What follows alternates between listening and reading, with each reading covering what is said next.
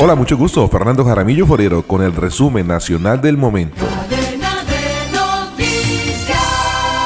En Colombia hubo cuatro temblores fuertes en una hora, uno seguido del otro. El más potente fue el de 6.6 grados de magnitud. El Servicio Geológico Colombiano reportó en la noche de este miércoles 24 de mayo cuatro sismos que se sintieron en los departamentos de Antioquia, Córdoba, Santander y Chocó. El segundo de 4.6, el tercero de 3.6, un cuarto temblor cuya magnitud fue de 3.1, todos con epicentro en el Mar Caribe a inmediaciones de la frontera con Panamá.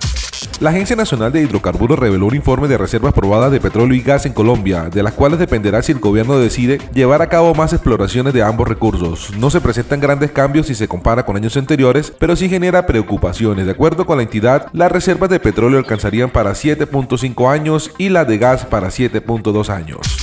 La Procuraduría General de la Nación suspendió e inhabilitó de sus funciones por ocho meses al senador del Pacto Histórico, Alex Flores, tras haber insultado a tres policías en la ciudad de Cartagena el pasado mes de septiembre de 2022. En concepto del Ministerio Público, el parlamentario afectó el principio de la dignidad humana, el derecho al buen nombre y a la honra de tres policías que acudieron al llamado de funcionarios del hotel cuando Flores, ebrio, intentaba ingresar con un acompañante.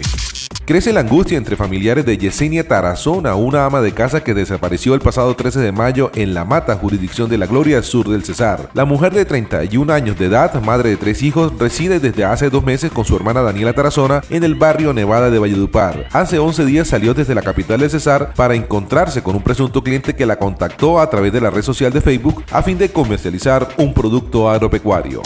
Tirado en medio de la carretera en la vía que comunica los municipios de Planeta Rica y Buenavista en el departamento de Córdoba, justo a la orilla de una finca conocida como Mala Noche, fue encontrado por habitantes de la zona el cuerpo decapitado de un joven que al parecer sería soldado activo del Ejército Nacional. La víctima fue identificada como Sebastián Genes. Sobre el hecho no se han pronunciado autoridades. El cuerpo técnico de investigación CTI se encargó de realizar el levantamiento e inspección del cuerpo.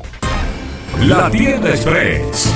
Llegó la Tienda Express, el más espectacular programa de fidelidad para tenderos y consumidor final.